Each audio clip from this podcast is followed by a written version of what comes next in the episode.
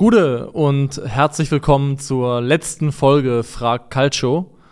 Vor Weihnachten mit mir, Niklas, was geht ab? Ich hoffe, euch geht's gut. Ich hoffe, ihr seid in äh, besinnlicher, in Weihnachtsstimmung und damit ja auch vielleicht in der Stimmung zu geben, was ihr uns geben könntet oder schenken könntet noch vor Weihnachten.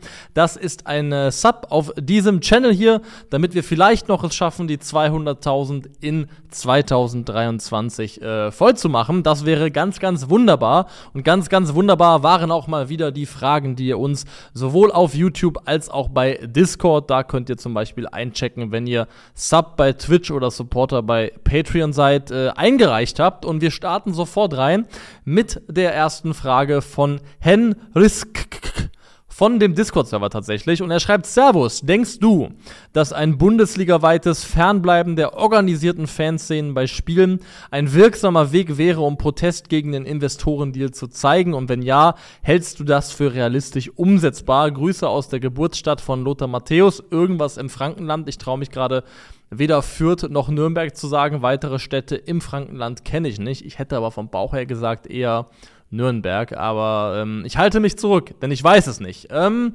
also, wenn ihr unter einem äh, Stein gelegen haben solltet die letzten anderthalb, zwei Wochen und das nicht mitbekommen habt, könnt ihr euch vielleicht hier nochmal unsere Reaction anschauen zu diesem Thema, also zum äh, Thema Investorendeal und die DFL. Zu deiner Frage, also erstmal muss ich sagen, äh, möchte ich gerne klarstellen, auch auf dieser Ebene hier, die bisher gewählten Protestformen der organisierten Fanszenen, seien es die zwölf Minuten Schweigen oder das anschließende Werfen von diesen Schokotalern, von diesen symbolischen Geldstücken auf den Rasen sind für mich adäquate Formen des Protests, die total in Ordnung sind. Und wer sich daran stört, steht auf der falschen Seite der Geschichte und ähm, hat Protest in meinen Augen nicht verstanden. Die Idee von Protestaktionen ähm, ist eben unbequem zu sein, diejenigen, an die es gerichtet ist, zu stören und auch irgendwie einzuschränken in irgendwas oder zu nerven zumindest. Und von daher Protestaktionen, wo die Leute, gegen die protestiert werden soll, sagen, oh ja, das stört uns nicht im geringsten, das sind keine erfolgreichen Protestaktionen. Erstmal dazu, ähm, zu dem, was du vorgeschlagen hast. Also das wäre sicherlich medial und auch in der Sichtbarkeit ein sehr, sehr krasses Zeichen, wenn die organisierten Fanszenen von vielen oder vielleicht sogar von allen Vereinen, wobei alle wird nicht klappen, alleine schon aufgrund äh, mancher Vereine, die es dort gibt, aber, gibt, aber von vielen, vielen Vereinen, die organisierten Fanszenen fernbleiben würden, wäre ein medial richtig krasses Zeichen. Und äh, ich würde es von daher auch irgendwo sicherlich für einen Spieltag cool finden, hätte die Ahnung, dass es eine große Symbolwirkung haben könnte. Mein Problem damit ist, wenn du die Ebene ansetzt oder wenn du auf der, wenn du da, da die Messlatte anlegst bei wir bleiben fern, also es sei denn, du deklarierst das zu einer einmaligen Aktion, weil ansonsten ist die Frage so ein bisschen, wie sieht dein Endgame aus? Also wo willst du hin mit deinem Protest? Also was möchtest du dir, ähm, was versprichst du dir als Ergebnis? Hier in dem Fall halt dass dieses Abstimmungsergebnis vielleicht gekippt wird, nichtig gemacht wird und eben die Verhandlungen mit möglichen DFL-Investoren nicht fortgesetzt werden. Und ähm, bist du bereit, so lange durchzuziehen, also so lange fernzubleiben, bis deine Bedingungen irgendwann mal erfüllt sind? Und was machst du, wenn das nicht passiert? Also das ist immer so eine Frage, die man sich im Vorfeld beantworten muss. Bin ich bereit oder wie weit bin ich bereit zu gehen und bin ich bereit, die gewählte Protestform so lange durchzuhalten, bis ich meinen Willen kriege? Weil wenn nicht, knickt man halt eben irgendwann ein und das sieht auch nicht gut aus. Aber wenn man jetzt sagt, man würde das einmal machen, als so eine Art ähm, symbolischer Akt, als Symbol symbolischer Akt des Protests, fände ich es erstmal cool, aber auch da ist die Frage natürlich, wie sehr schlägt das in, ins Kontor, wie sehr schlägt, tut das weh, wenn man das nur ein einziges Mal macht. Also ganz, ganz schwierige Situation, ähm, generell einfach. Also ich finde, gerade ist es schwierig, sich vorzustellen, wie es genau weitergehen soll, wie es mit der Bundesliga weitergehen soll. Ist gerade äh, für mich eine sehr, sehr Zeit der, eine Zeit der Ungewissheit, eine Zeit, in der ich nicht so ganz weiß, was die ideale Handhabe wäre, auch für organisierte Fanszenen. Ähm, es gab schon mal bessere Tage, so viel kann man, glaube ich, definitiv festhalten. Weiter mit der Frage von Waser XQ2DH. Servus, das Jahr neigt sich dem Ende entgegen, deshalb die Frage, wer deiner Meinung nach in die Top 11 dieses Jahres gehört und wer zumindest eine Honorable Mention verdient hat. Schöne Vorweihnachtszeit und Grüße. Also hätte ich auch für Bundesliga machen können, wäre mir leichter gefallen, weil ich mich da in meiner Gesamtbetrachtung deutlich sicherer und wohler fühle, weil ich von den meisten Bundesligaspielern einfach in Summe dann relativ viel gesehen habe. Hab mich aber jetzt, weil die Frage eben das nicht eingeschränkt hat, auf äh, den gesamten europäischen Spitzenfußball bezogen. So habe ich die Frage jetzt mal interpretiert und habe da eine Elf zusammengestellt nach bestem Gewissen, die vielleicht nicht immer mit euch matchen wird, aber wo ich sagen würde, die haben es verdient. Hier geht's nochmal in dem Fall um das Kalenderjahr, also das Kalenderjahr 2023. Also hier ist keine Saisonbetrachtung, sondern eine Betrachtung des Jahres 2023. Und meine beste Elf dafür ist angeordnet in einer ähm, 4-4-2, in einem 4-4-2 mit Raute, enger Raute. Folgendes. Im Tor Marc-André Ter Stegen, der auch in der neuen Saison noch brauchbare Leistungen bis zu seiner Verletzung gezeigt hat und vor allem eben auch noch in der ähm, Halbserie des, der Vorsaison sehr stark war und mit Barcelona Meister geworden ist, mit einer unheimlich guten Defensive, finde ich, hat sich das durchaus verdient. Hinten links äh, Grimaldo, der erst mit Benfica Meister wurde und da schon sehr, sehr stark war und jetzt äh, unter Xabi Alonso bei Leverkusen gefühlt nochmal ein ganz neues Level erreicht hat und da finde ich auf der Linksverteidigerposition echt fast in eigenen Sphären operiert. Ähm, die Innenverteidigung, also ich weiß, der Spieler hier wird erstens wahrscheinlich kontrovers betrachtet werden und zweitens, in einer Viererkette würde er dort wahrscheinlich nicht so gut funktionieren, aber ich habe von Inter Bastoni mitgenommen, weil ich finde, Bastoni ist ein Innenverteidiger, wie, ihn, wie es ihn von seinem Fähigkeitenprofil her vor allem mit Ball vielleicht aktuell auf dem Level kein zweites Mal gibt. Bastoni kann Dinge mit Ball, die ganz, ganz wenige Verteidiger ähm, können. Und ich finde, Inter hat sowieso verdient gehabt, hier vertreten zu sein. Sie sind äh, im Champions League Finale gewesen, waren da in meinen Augen sogar die bessere Mannschaft. Sie sind in der aktuellen Serie A-Saison Tabellenführer und äh, ein heißer Kandidat auf den Scudetto. Also ich finde, ein Inter-Repräsentant ist durchaus vertretbar und Bastoni ist in meinen Augen eine sehr gute Wahl, weil er eben äh, auf eine Art und Weise Innenverteidiger spielt, was seine progressiven Pässe angeht, seine Fähigkeit auch Flanken zu schlagen aus dem Halbfeld, äh, seine langen Bälle, also alles, was einfach dem Spiel mit Ball gut tut. Ähm, da ist er fast schon eine Klasse für sich und von daher ist Bastoni da meine Wahl. Und neben ihm habe ich ähm, William Saliba vom FC Arsenal gestellt, der, wenn man sich so einschlägige Notenseiten anguckt, gar nicht so sehr so gut wegkommt, aber ist auch ein gutes Zeichen dafür, dass so Notenportale eben auch äh, klare Limitierungen haben. Saliba ist das, was man, glaube ich, als ähm, ja, Abwehrchef bezeichnen kann im Deutschen. Äh, es gibt so zwei verschiedene Typen von Verteidigern, wie ich finde, oder manche können auch beides gleichzeitig sein, aber oft gibt es halt eben Leute, die sind eher so Aggressoren. Das sind oft zum Beispiel äußere Innenverteidiger einer Dreierkette, zum Beispiel ähm, Tab, äh, nicht Tabsoba, sondern Kusunu von Leverkusen ist, über, ist ein überragender Aggressor dieses Jahr. Und dann gibt es in der Zentrale der Dreierkette dann oft den, ähm, den Abwehrchef, den Organisator, der gar nicht so sehr sich selber aufreibt in Duellen, sondern mehr dafür da ist, ähm, gutes Timing zu haben, gutes Stellungsspiel, Dinge zu antizipieren und um sich herum die Abwehr zu strukturieren und zu organisieren. Und ähm, da finde ich, ist Saliba sehr, sehr gut. Ist immer noch ein sehr, sehr junger Spieler, aber definitiv jemand, der für mich zu den besten Innenverteidigern der Welt gehört und wahrscheinlich nur noch besser wird und deswegen da den Spot übernimmt.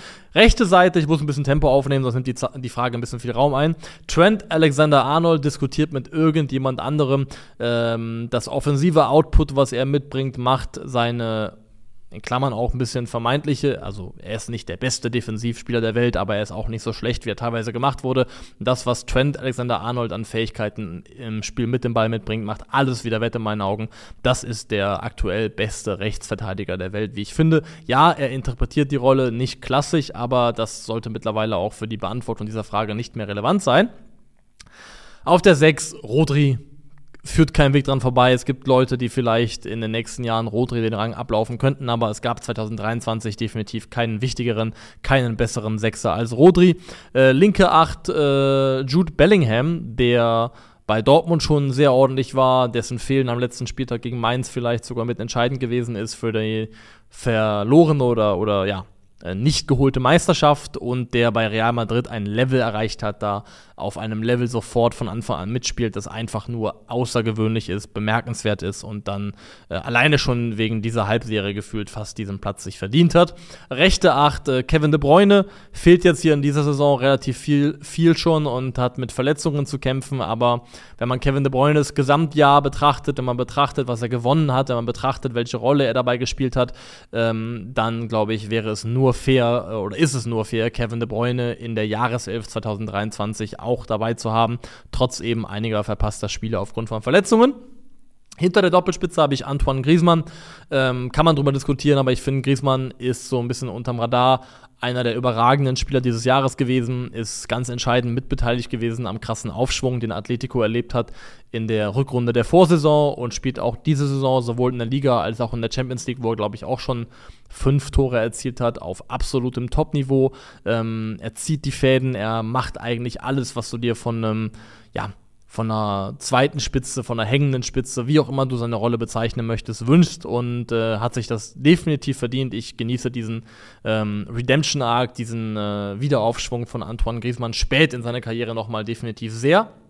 Doppelspitze ohne groß diskutieren, Erling Haaland muss dabei sein, Harry Kane muss in meinen Augen auch dabei sein. 20 Bundesliga-Tore aktuell schon für den FC Bayern, äh, für die Spurs, äh, für schwache Spurs eine überragende Saison gespielt. Ich glaube, Harry Kane und Erling Haaland haben sich diesen Platz definitiv verdient. Damit habe ich natürlich auch große Namen vergessen oder nicht mit, mit dabei gehabt. Ich habe keinen ähm, Kylian Mbappé dabei, darüber kann man sicherlich streiten und diskutieren. Ja, Leroy Sané, nee, das ist ähm, vor allem auf diese Saison ein bisschen begrenzt zu sehr, das, was er an Topleistung gezeigt hat. Also ich finde schon, dass es eine Top 11 ist, die sich so sehen lassen kann. Haut gerne mal eure, wenn ihr denn möchtet, in die Kommentare und dann können wir abgleichen, ob wir da ungefähr auf einen Nenner kommen.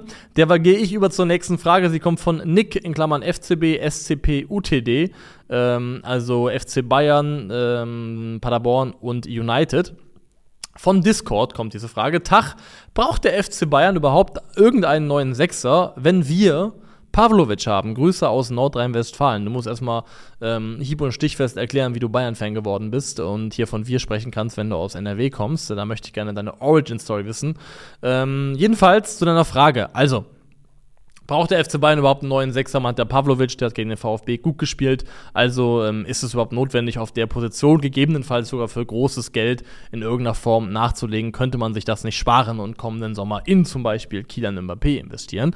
Ähm, also, du hast selbst für das Achterprofil, was der FC Bayern mehrfach im Kader hat, ähm, da würde ich sagen, zählen so ganz grob das sind natürlich alles auch nochmal unterschiedliche Spieler mit unterschiedlichen Fähigkeiten und Stärken und Schwerpunkten. Ne? Aber Kimmich, Leimer und äh, Goretzka, das hat auch Tuchel selber schon gesagt, sind alles ähm, tendenziell gefühlt fast eher Achter oder mehr Achter als Sechser.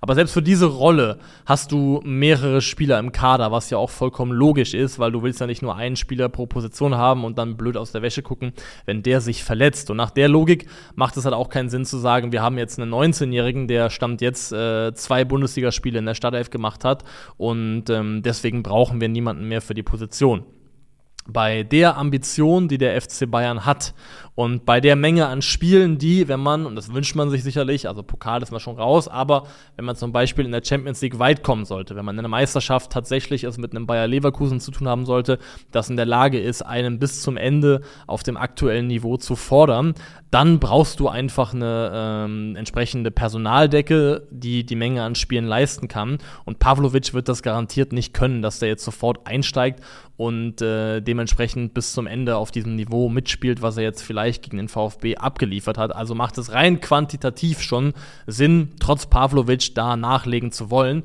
Außerdem, also bei dem Alter und bei der Sample Size, die wir aktuell haben, eben zwei Bundesliga-Startelf-Spiele, dann noch zweimal eingewechselt, ist es absolut naheliegend und wahrscheinlich, dass ein 19-jähriger Spieler noch Schwankungen in seinen Leistungen haben wird und auch nicht in der Lage sein wird, wird was ich auch schon gesagt habe, einfach Woche für Woche Spiel um Spiel zu machen. Das wäre in meinen Augen auch unverantwortlich von Vereinsseite, unverantwortlich von Trainerseite auf den Spieler, der großes Talent hat, der ganz, ganz tolle Anlagen gezeigt hat und der definitiv auch ähm, den, das Anforderungsprofil erfüllt, was dem FC Bayern auf, auf aktueller Ebene so ein bisschen fehlt. Es wäre trotzdem unverantwortlich, dem jetzt diese ja, diese Bürde aufzulasten, zu sagen, den Bedarf, den wir jetzt hier haben, den großen Bedarf auf der Position, wo der Trainer öffentlich schon drüber gesprochen hat, der vielleicht darüber entscheiden könnte, was wir in der Saison erreichen oder nicht erreichen, den sollst du, Alexander Pavlovic, jetzt übrigens schultern. Das wäre in meinen Augen viel, viel, viel, viel, viel zu viel verlangt. Ähm,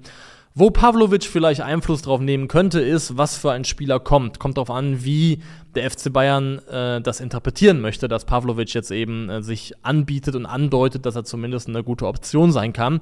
Du kannst halt sagen, ähm, wir haben mit Pavlovic ein vielversprechendes Talent, also ein Talent wollen wir schon mal kein weiteres mehr holen. Können natürlich auch sagen, wir holen noch einen weiteren jungen Kerl und dann gucken wir einfach, wer von den beiden am besten und am schnellsten schwimmen lernt. Oder du sagst halt, kannst du auch machen, Pavlovic deutet an, dass er zumindest auf Bundesliga-Ebene eine verlässliche Größe sein kann hin und wieder. Ähm, dass du dann sagst, dann müssen wir jetzt auch nicht eben 60, 70 Millionen Euro in die Hand nehmen für irgendeinen Sechser, sondern können vielleicht auch eine pragmatischere Lösung wählen mit einem Spieler, der vielleicht nicht mehr ganz so jung ist, nicht mehr ganz so großes Entwicklungspotenzial hat, von dem man aber weiß, dass er die Position sehr ordentlich spielen kann und der vielleicht ein guter Platzhalter ist, um rauszufinden, ob Pavlovic das Potenzial hat, perspektivisch richtig in diese Rolle reinzuwachsen. Ähm, hust Al-Musrati, hust, hust. Ähm, aber ja, das ist meine Meinung dazu. So oder so glaube ich, es würde Sinn machen, einen Sechser zu holen. Was für einer kommt und wie viel man dafür in die Hand nehmen möchte, das kann man abhängig davon machen, wie man Pavlovics Rolle betrachtet und was man ihm zutraut. Aber das reine Haben von Pavlovic an sich ist in meinen Augen nicht genug, um zu rechtfertigen, dass man auf der Position nicht mehr aktiv wird. Das fände ich zumindest sehr, sehr sehr fahrlässig. Olli 1410. Tag. Warum gibt es immer wieder One-Season Wonder? Woran liegt es, dass ein Spieler eine Saison lang alles rasiert und dann alles verlernt? Grüße aus der kleinsten Gemeinde mit eigener Straßenbahn. Das müsste Braunschweig sein. Braunschweig, glaube ich, hat eine Straßenbahn und äh, lebt damit weit über die eigenen Verhältnisse. Ähm, ich würde dich gerne fragen, warum würfelt jemand bei Mensch ärger dich nicht dreimal hintereinander eine 6? Das ist ungefähr die Frage, die du mir gestellt hast, so ein bisschen. Ähm, wenn du jedes Spiel, das ein Spieler macht, macht, als eine Art Würfelwurf betrachtest, wirst du auch da Anomalien in der Häufung haben, dass du vielleicht mal eine Periode von 15, 20 Würfen hast, äh, im Sinne von Spielen wo überdurchschnittlich oft eine 6 oder eine 5 bei rauskommen könnte oder auch eine 4, also sehr, sehr gute Zahlen auf dem Würfel. Ähm, das bedeutet aber nicht, dass der, dass wenn du weiter und weiter und weiter wirfst, dass du immer weiter Vieren, Fünfer und Sechser in der Häufung werfen wirst. Dann irgendwann gleicht sich das Ganze über Zeit wieder an und so sehe ich auch so ein bisschen One-Season-Wonder. Ähm, denn ich, hab, ich würde nicht sagen, dass die Spieler alles rasieren und dann verlernen, sondern eher, dass sie aufgrund von gewisser Umstände und diese Umstände können verschiedene Dinge sein, kann zum Beispiel sein, du bist vielleicht gerade in einer Mannschaft, wo du äh, eine Rolle zugewiesen bekommen hast, die dir sehr, sehr gut steht oder du hast einen Mitspieler oder mehrere Mitspieler, mit denen du dich sehr gut ergänzt, die dich sehr, sehr gut in Szene setzen können. Ähm, und die sorgen dafür, dass du zumindest temporär für eine gewisse Weile auf einem Level performst, das statistisch äh, oder über dem liegt, was statistisch von dir erwartbar ist. Und mit der Zeit gleichst du dich dem wieder so ein kleines bisschen an. Außerdem glaube ich auch, dass es definitiv sowas wie einen Verstärkereffekt gibt. Das heißt, wenn vielleicht so eine ähm, ja, so eine anomale Häufung kommt, du im übertragenen Sinne jetzt drei oder viermal am Stück eine Sechs gewürfelt hast, dass du plötzlich daran glaubst, dass der nächste Wurf, also dein nächstes Spiel auch wieder eine Sechs werden könnte und dass du ein Selbstvertrauen entwickelst, dass dich äh, erstens Dinge überhaupt machen lässt und vielleicht auch die Art und Weise, wie du die Dinge dann tatsächlich machst, auf eine Art und Weise umsetzt, was du nicht tun würdest unter Normalform. Das heißt, dass zumindest temporär sich in deinem Denken, in deiner Überzeugung von dir selbst etwas verändert, was positiv Einfluss darauf nimmt, wie du spielst, aber Angleichungen werden früher oder später immer passieren. Und ich würde ganz final sagen, ähm, dass ein Spieler, der am Ende den Stempel One Season Wonder kriegt, und nicht irgendwie das Opfer geworden ist von zum Beispiel irgendeiner Freak-Verletzung, die ihm vielleicht das weggenommen hat, was ihn ausgezeichnet hat. Irgendwie jemand, der ultra explosiv ist, antrittsstark ist und vielleicht sich die Achillessehne reißt.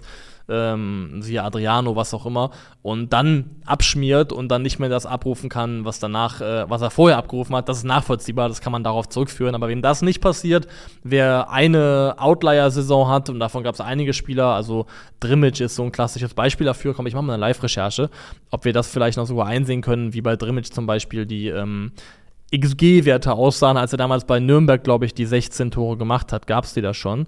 Ähm, Bundesliga, nee, gab es leider nicht. Äh, sogar 17 Tore für Nürnberg gemacht. Ähm, aber da würde ich jetzt mutmaßen, dass er damals extrem overperformed hat. Und wenn du ein One-Season-Wonder bist und von Club zu Club ziehst, mit verschiedenen Trainern arbeitest, aber nur einmal abrufen konntest, dann liegt das nicht daran, dass du irgendwas verlernt hast, sondern daran, dass du einfach nie so gut gewesen bist, wie es einmal aussah in dieser, ja, statistischen Anomalie. Ähm, aber trotzdem, ich finde es auch nicht schlimm, weil ich finde, One-Season-Wonder sind somit das Charmanteste, was es im Fußball gibt. Ich finde es immer richtig cool, wenn so ein Spieler so eine eine Saison hat, in der er komplett über alle Erwartungen, über alle Verhältnisse hinaus performt. Und ähm, das sind immer Leute, an die denkt man gerne zurück, über die spricht man gerne, weißt du noch, Grafitsch oder was auch immer, der ja auch fairerweise mehr als ein gutes Jahr hatte, aber eben in dieser überragenden Form nur einmal so krass war. Ähm, von daher, das ist meine Erklärung dafür ganz grob warum es One Season Wonder gibt und ich hoffe, du kannst damit in irgendeiner Form ein bisschen zumindest etwas anfangen. Fepse 1887. Moin. Nachdem die Hinrunde in der zweiten Liga nun abgeschlossen ist, mal ein kleiner Zwischenstand. Was ist deine größte Überraschung? Wer ist die größte Enttäuschung? Wer ist bislang der Breakout-Spieler der Saison? Wie geht's am Ende aus? Grüße aus einem kleinen Dorf zwischen der Fächerstadt und der sonnigsten Stadt Deutschlands. Die sonnigste Stadt Deutschlands ist ähm, Halle an der Saale, also irgendwo im Osten muss das sein. Äh, größte Überraschung ist, glaube ich, wenig überraschend in dem Fall.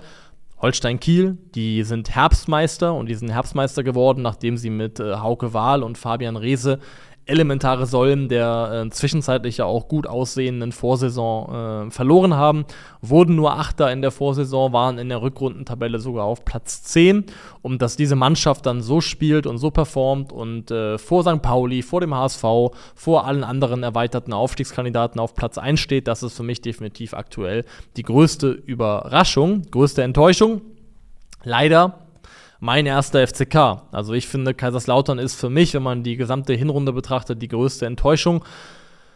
Also ich kann es selber kaum fassen, aber Lautern war nach einem 3 zu 1 Sieg am 9. Spieltag gegen Hannover einfach fucking Dritter. Man war komplett auf Kurs mitzuhalten in der Spitzengruppe und zumindest mal damit kokettieren zu können, ob vielleicht was möglich sein könnte.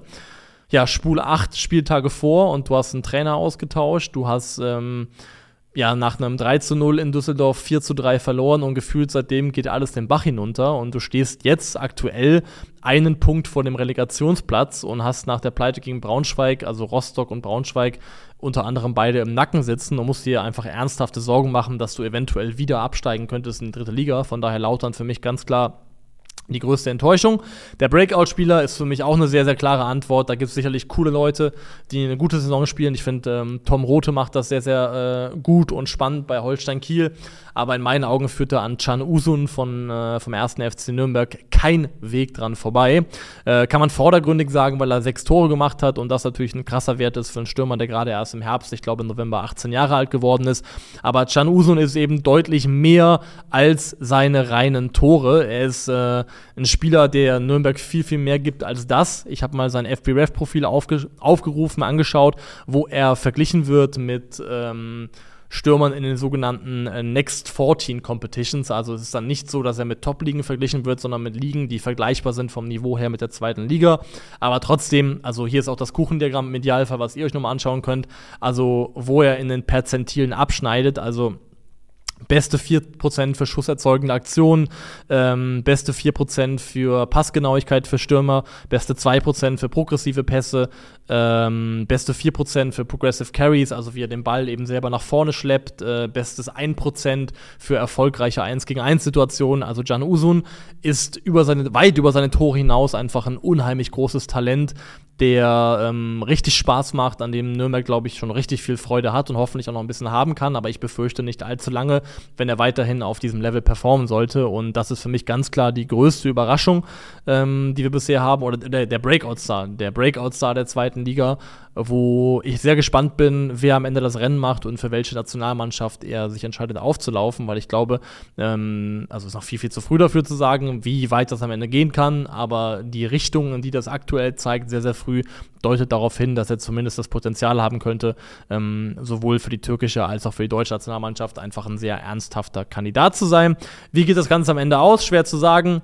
Aus der kalten Hose äh, behaupte ich, dass äh, Kiel noch kassiert wird und zwar von mindestens drei Mannschaften. St. Pauli und der HSV gehen beide direkt hoch. Ähm, der HSV nach einem Trainerwechsel und Fortuna Düsseldorf geht in die Relegation. Boah, Düsseldorf gegen FC Relegation. Watch it auftauchen. Abstieg Braunschweig, Rostock, Osnabrück, auch aus der Hoffnung herausgesprochen, dass es bitte, bitte doch nicht den ersten FCK erwischen soll. Und dann gehen wir weiter zur nächsten Frage. Sie kommt von Fiete. Noah Atubolu äh, steht mit sechs weißen Westen bisher da. Nach anfänglichen Schwierigkeiten hat er sich anscheinend in der Bundesliga eingefunden. Wie sieht ihr ihn bisher und sollten mehr Clubs den Mut ergreifen, Kaderplätze für junge Talente freizuhalten, so wie es Freiburg tut? Danke für euren sauberen und ehrlichen Content über das gesamte Jahr. Danke für diese sehr, sehr lieben Worte. Und am Ende schreibt er auch noch, ich wünsche euch und euren Liebsten schöne Festtage. Das gilt natürlich auch für dich, lieber Fiete. Finde ich sehr, sehr lieb von dir, dass du das so äh, freundlich formuliert hast. Und auch dir wünsche ich mit, mitsamt deiner Familie Familie und den Leuten, die dir nahestehen, schöne, schöne Festtage. Ähm, Noah Atobolo hat sich definitiv ähm, so ein bisschen gefangen im Laufe der Saison, muss man schon sagen. Hat ja ein paar Unsicherheiten zum Start gehabt und ich muss gleich dazu vorwegschicken, ich bin nicht äh, wahnsinnig kompetent oder gut darin, Torhüter, glaube ich, äh, gut zu bewerten. Ich finde, das ist eine der schwierigsten Dinge, die man machen kann als Laie, als jemand, der ähm, mit dem Torwartspiel äh, wenig zu tun hatte in seinem eigenen Leben als Fußballer oder generell. Ich finde das einfach sehr, sehr schwierig zu beurteilen. Ich kann mich nur auf so ein paar statistische Werte beziehen und die so ein bisschen versuchen einzuordnen. Einer, den wir ja gerne zu Rate ziehen, ist ähm, Post-Shot XG. Also ähm, der erwartete Torewert, der XG-Wert nach einem Abschluss minus die tatsächlich äh, bekommenen Gegentore. Also wo kommt ein äh, Spieler da raus? Und da sehen wir bei Noah Autobolu ähm, einen Wert von minus 0,19. Das heißt, er, also ganz vereinfacht gesagt, kassiert er pro 90 Minuten 0,2 Tore mehr als erwartet. Gehört damit in der Bundesliga zu den unteren 23 Prozent der ähm, Torhüter, die in der Bundesliga im Tor stehen. Nicht so überragend. Ähm, man muss aber auch dazu sagen, dass ähm, er Abschlüsse von relativ hoher Qualität aufs Tor kriegt. Also der ähm, XG-Wert der Abschlüsse, die die Gegner nehmen, ist relativ hoch. Das heißt, es sind auch nicht immer leichte Bälle, die er zu parieren hat. Deswegen ist sein Save Percentage, also der Anteil der Bälle, die er tatsächlich hält, auch nicht so überragend. Aber ähm, in Summe finde ich, hat er sich total stabilisiert und spielt auf einem Niveau, das allemal ausreicht, um am SC Freiburg sich nicht irgendwie akut Gedanken machen zu müssen, ob man da jetzt irgendwie auf der Position was machen müsste. Und das ist schon ein Riesengewinn, einen Torwart zu haben, der einfach, und das ist für einen Torwart völlig irre, 21 Jahre alt ist und da jetzt eben am SC Freiburg diese Saison Stammspieler ist. Und ähm, wenn du das schaffst, den aufzubauen als ein Spieler, der dann vielleicht mit äh, 23, 24 irgendwie auf 90 bis 100 Bundesligaspiele kommt und ähm, schon so viel Erfahrung gesammelt hat, dann hast du wirklich als SC Freiburg sehr, sehr vieles richtig gemacht und dann haben wir, glaube ich, auch in Deutschland einen sehr, sehr spannenden Torhüter an der Hand, ähm, der vor allem im athletischen Bereich ganz, ganz äh, tolle Anlagen hat. Ich finde, in der Art und Weise, wie er eben Explosivität äh, aus dem Stand heraus generiert und sowas, ist er ein äh, sehr, sehr spannender Keeper. Ähm, zum Rest deiner Frage, also sollten andere Bundesligisten auch mehr den Mut haben, Kaderplätze oder in der Mannschaft Plätze freizuräumen für junge Talente. Also der erste Freiburg, muss man sagen, hat sich natürlich auch ähm, diese Position, in der sie sich aktuell befinden, erarbeitet. Ähm, durch sportlichen Erfolg, durch ein paar Europapokalqualifikationen, sicherlich auch Geld verdient auf eine Art und Weise, die irgendwann mal gewisse Transfers möglich gemacht hat. Aber ich würde es halt so betrachten, Freiburg ist eine Mannschaft, die hat mit einem Matze Ginter, mit einem Maxi Eggestein im Mittelfeld, der ein guter Spieler ist, ähm, ein ordentlicher bis richtig guter Bundesligaspieler, aber ich glaube jetzt auch nicht mehr die aller, allergrößten Karrieresprünge machen, weil wir alle sind Maxi, Maxi Eggestein, ich schau mal kurz nach. Ähm, 27 Jahre alt, da erwarte ich jetzt auch nicht mehr die größten äh, Sprünge eben in seiner Karriere.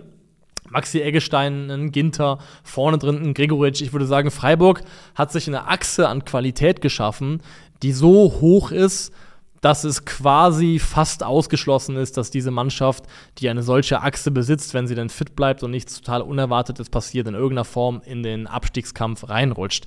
Wenn der Druck nach unten erstmal weg ist, aufgrund deiner Qualität, die du dir auch, wie gesagt, erarbeitet hast über sportlichen und wirtschaftlichen Erfolg über die Jahre, und du gleichzeitig aber ein Verein bist mit einem ultra ruhigen Umfeld, mit einem gar nicht aufgeregten medialen Umfeld und ähm, wo du eine Mannschaft hast und einen Trainer hast und einen Verein hast, wo, wenn du eben dich nicht für einen Europapokal qualifizierst und am Ende vielleicht Neunter wirst, wo alle mit den Achseln zucken und sagen, ja, war eine gute Bundesliga-Saison. Klar, auch in Freiburg sind die Ansprüche mitgewachsen so ein bisschen, aber ich glaube trotzdem, dass es sich da sehr, sehr gut und sehr, sehr im Verhältnis. Leistungsdruck gibt es natürlich auch beim SC Freiburg überall da, wo professioneller Fußball gespielt wird, aber im Verhältnis hält er sich, glaube ich, beim SC Freiburg in Grenzen. Und das heißt, glaube ich, auch, dass der Freiraum und die Möglichkeiten, die ein Christian Streich genießt, um Spieler wie Atobolo, wie Merlin Röhl, wie Noah Weishaupt auch zu bringen, denen Chancen zu geben und die aufzubauen, nochmal etwas anderes als bei anderen Vereinen, weil wenn das da nicht sofort auf Anhieb klappt, dann ähm, ja, ist der Umgang damit deutlich wohlwollender, als wenn das vielleicht in einem Vereinsumfeld passieren würde, wo man erwartet, dass man halt jedes Jahr ähm, die Europapokalqualifikation schafft und dann ist die plötzlich gefährdet und man hat angefangen, auf sehr, sehr junge Spieler zu setzen und dann gerätst du als Trainer plötzlich unter Druck und in Erklärungsnot und bist auch als Trainer von einem normalen Bundesliga-Verein auch viel, viel mehr in einer unmittelbaren, in einer kurzfristigen Bringschuld, um deinen Job zu garantieren, das sind, garantieren, dass du den weiter behalten darfst. Das sind alles so Einflüsse, so äh, ähm, ja, äußere Druckfaktoren, die gar nicht so sehr auf Christian Streich wirken. Auch das ist erarbeitet. Aber ich glaube einfach, Freiburg hat gute Bedingungen, um das machen zu können. Und ich würde es mir trotzdem mehr wünschen. Und ich glaube auch, dass viele Vereine tendenziell noch unterschätzen, was, äh, was es für to tolle Talente im Jugendbereich gibt und wie sie auch schon auf Bundesliga-Ebene zumindest situativ helfen können. Aber ich kann verstehen, dass nicht jeder Verein das auf dieselbe entspannte Art und Weise machen kann wie der SC Freiburg. So, Vorletzte Frage. Younes87, moin. Julian Nagelsmann, der ja am Wochenende im aktuellen Sportstudio zu Gast gewesen ist, zeigt sich weiterhin sehr transparent in seinen Entscheidungen und hat überraschend über konkrete Namen gesprochen. Dazu gehören zum Beispiel Neuer im Tor, ein mögliches Großcomeback, Kimmich in der Verteidigung und mehr.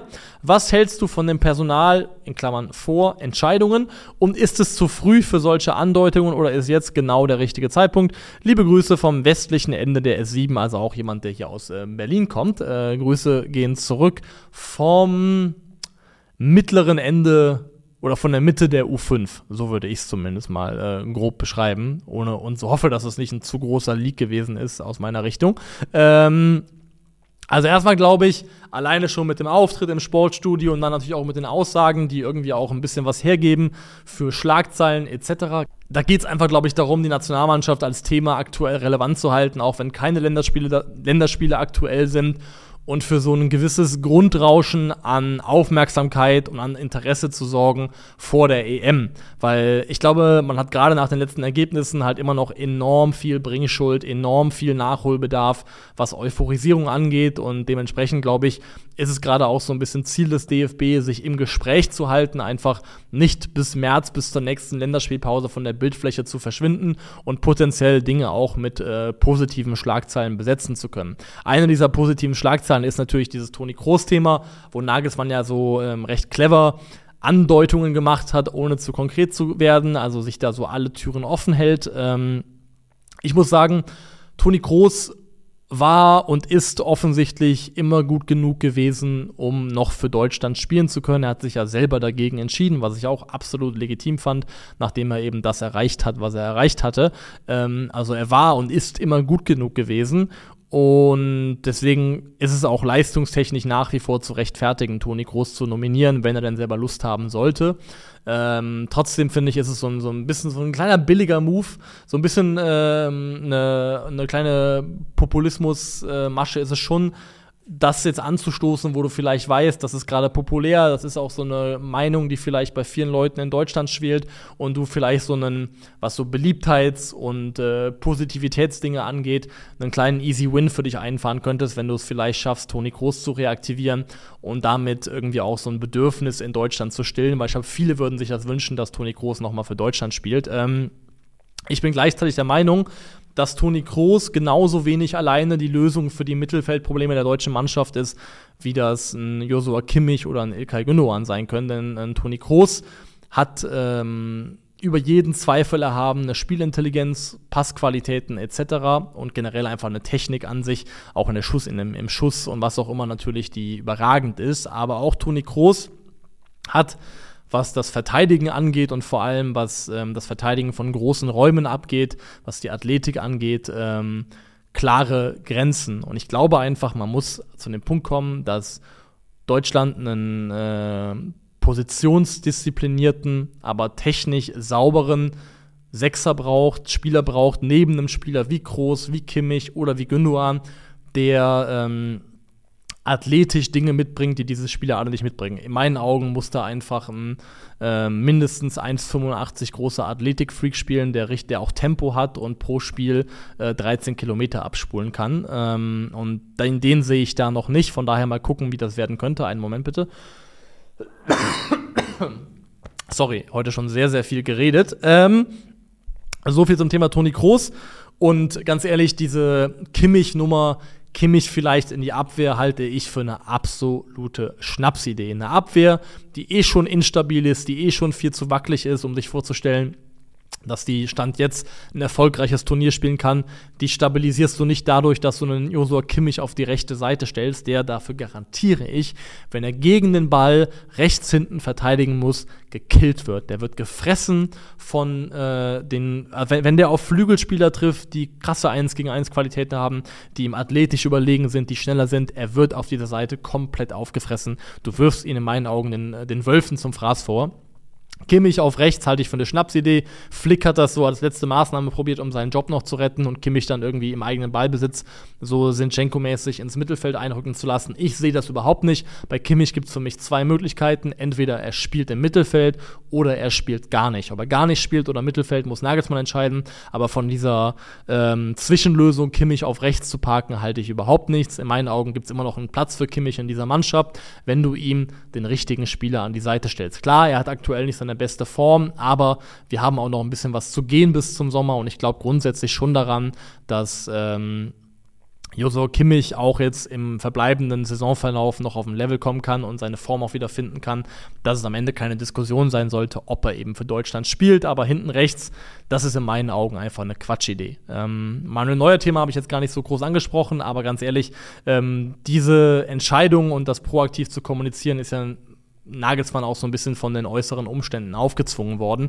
durch die Verletzung von Marc-André Ter Stegen, denn ähm, dann den Torwart öffentlich zu stärken, der dir aktuell sehr wahrscheinlich zur Verfügung steht erstmal und auf den du setzen kannst, das macht Sinn, das hätte Sinn gemacht und hat Sinn gemacht, als mal ein Neuer verletzt war und macht jetzt eben Sinn, wenn Marc-André Ter verletzt ist. Von daher, für mich ist das keine große Sache. Ja, ich glaube, wie gesagt, das ist so ein bisschen Charmoffensive, bisschen der Versuch im Gespräch zu bleiben und auch vielleicht ein paar Pluspunkte zu sammeln, indem man Themen anstößt, die so ein bisschen auch sich mit den Bedürfnissen des allgemeinen Fußballfans decken.